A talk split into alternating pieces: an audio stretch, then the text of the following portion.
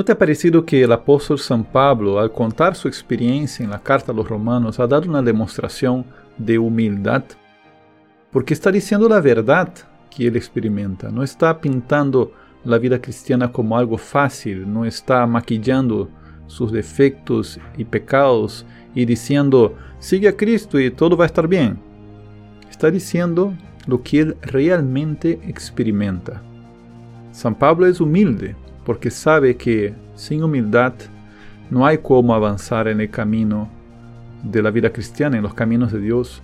Por eso San Pablo también nos exhorta a los cristianos a ser humildes. Vamos a abrir el texto de Efesios 4, versículo 2, para profundizar en el significado de esa virtud y la importancia que ella tiene para nuestro combate espiritual. Yo soy Ricardo Brás y te doy la bienvenida a más un episodio de Cuaresma con la Biblia. Entrenamiento bíblico con Ricardo Brás. Y mientras vas abriendo tu Biblia en la carta a los Efesios capítulo 4, versículo 2, quiero aprovechar para hacer un breve resumen de este primer bloque de reflexiones cuaresmales. El comienzo de la cuaresma está marcado por una fuerte llamada a la conversión. En este itinerario de reflexiones bíblicas hemos ido descubriendo que la conversión es un cambio de mentalidad y de conducta. Hemos descubierto que la conversión nos lleva a que el reino de Dios esté entre nosotros, a que Cristo sea el soberano de nuestras vidas y a que vivamos como hombres nuevos.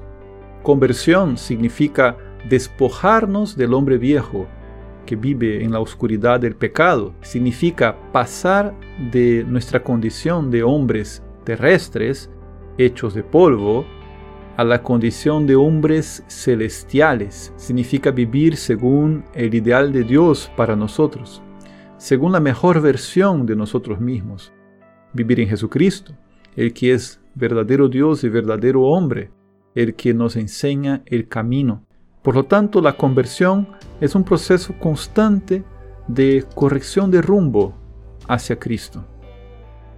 Veíamos que nuestra experiencia de conversión no es diferente de la experiencia de San Pablo. Él muchas veces se sentía esclavizado por el hombre viejo, sentía la dificultad de vivir en la gracia. Hemos reflexionado sobre el cristianismo como una carrera de largo aliento, como una lucha dramática, pero llena de esperanza, como leíamos en la carta a los Hebreos capítulo 12, versículo 1 al 4. ¿Y qué dice San Pablo en Efesios 4.2.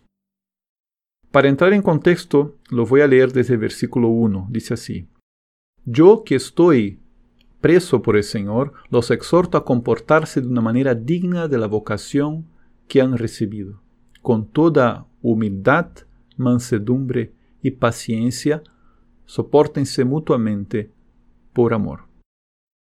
¿Cuál es el contexto de ese pasaje?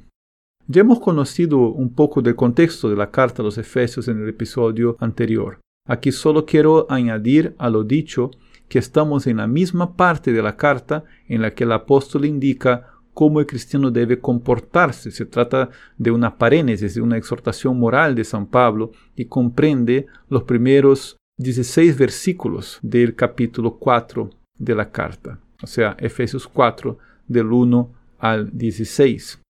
Ya sabemos que al escribir la carta a los Efesios, San Pablo está preso en el Señor, es decir, está escribiendo desde el cautiverio.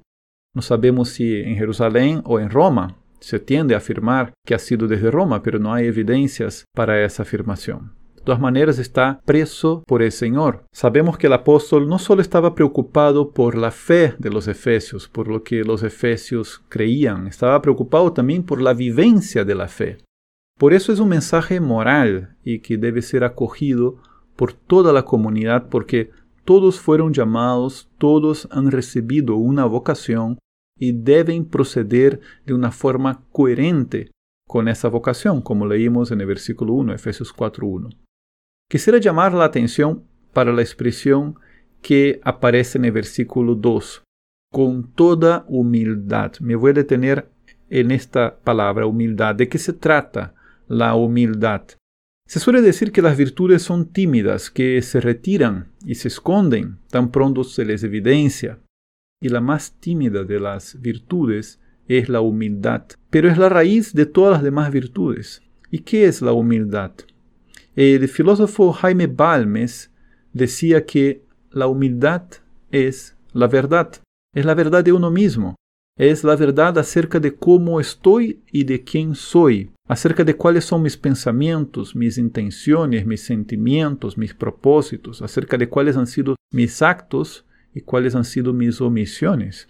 Y en este plan religioso, la humildad es la virtud de quien toma conciencia de sí mismo, una toma de conciencia que se da en dos planos, en el plan de la visión de Dios acerca de mí, o sea, cómo me ve Dios, y en el plan de la visión de mí mismo acerca de mí, ¿Cómo me veo yo? ¿Cómo me ve Dios? Dios me mira con ojos de misericordia. ¿Y por qué? Porque Dios ve mi situación de miseria, de hombre terrenal, de hombre joicos, hecho de polvo. Dios sabe que del polvo yo he venido, que al polvo volveré. Él lo dijo en Génesis 3:19. Dios sabe que mi vida es vanidad, matayotis. Por eso Dios se compadece conmigo, Dios tiene misericordia para conmigo. Él ve mi pobreza. Y aquí vale la pena examinar, dentro del contexto literario de este pasaje de Efesios 4.2, la etimología de la palabra humildad desde el idioma original. En griego, humildad es tapeinofrosine. ¿Qué significa esa palabra tan extraña? Es la unión de dos otras palabras griegas, tapino, que significa humilde, y froneo, que significa el sentimiento o la opinión.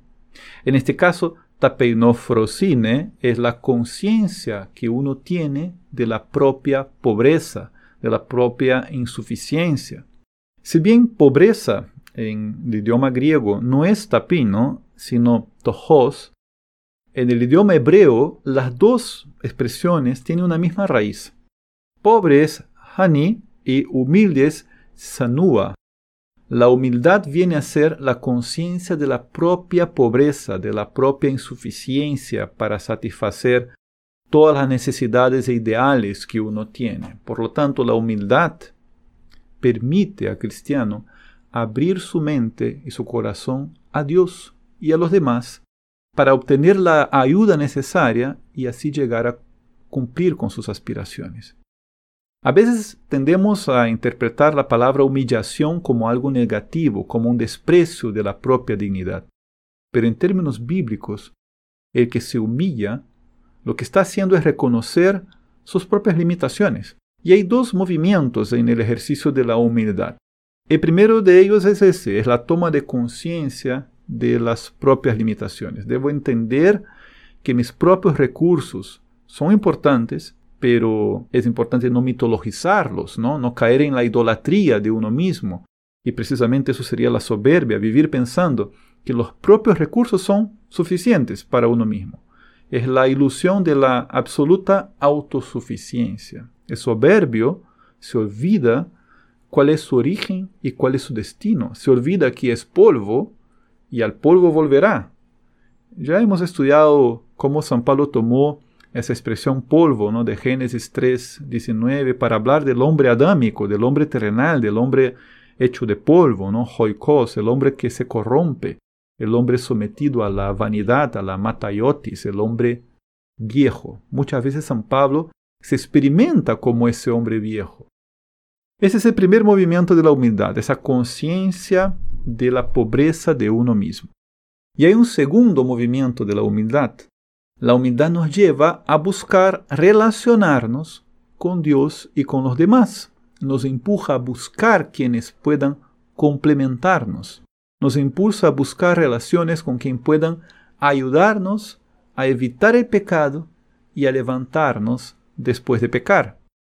Estos son los dos grandes movimientos de la humildad. La conciencia de la propia pobreza y insuficiencia, es el primer movimiento, y la búsqueda de relaciones que nos permitan superar nuestra pobreza. Sería el segundo movimiento.